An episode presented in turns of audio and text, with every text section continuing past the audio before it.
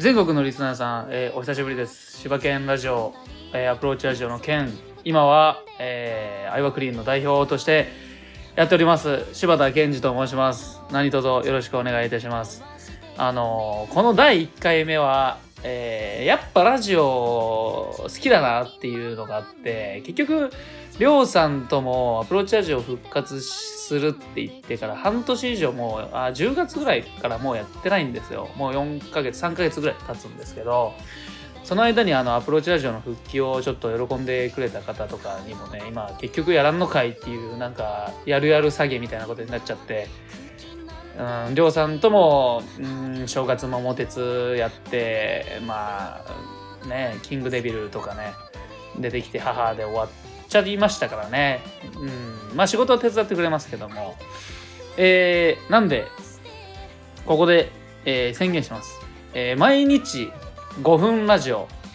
えー、アイワクリーンの事務所からお届けいたします、えーちなみに今笑ってたのはスタッフです。スタッフっていいのかなバイトの子です、えーこれは、えー僕だけに負担がかからないようにローテーション式でそこにいる子が、えー5分間、えー今やってるバイトはこうだなとか今プライベートの悩みがこうだなとかそういう悩みを、えー打ち明けることによって思い出作りとともに、えーリスナーさんに答えを、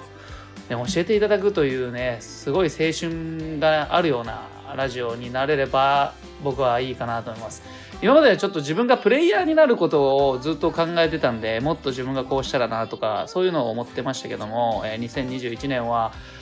やっぱり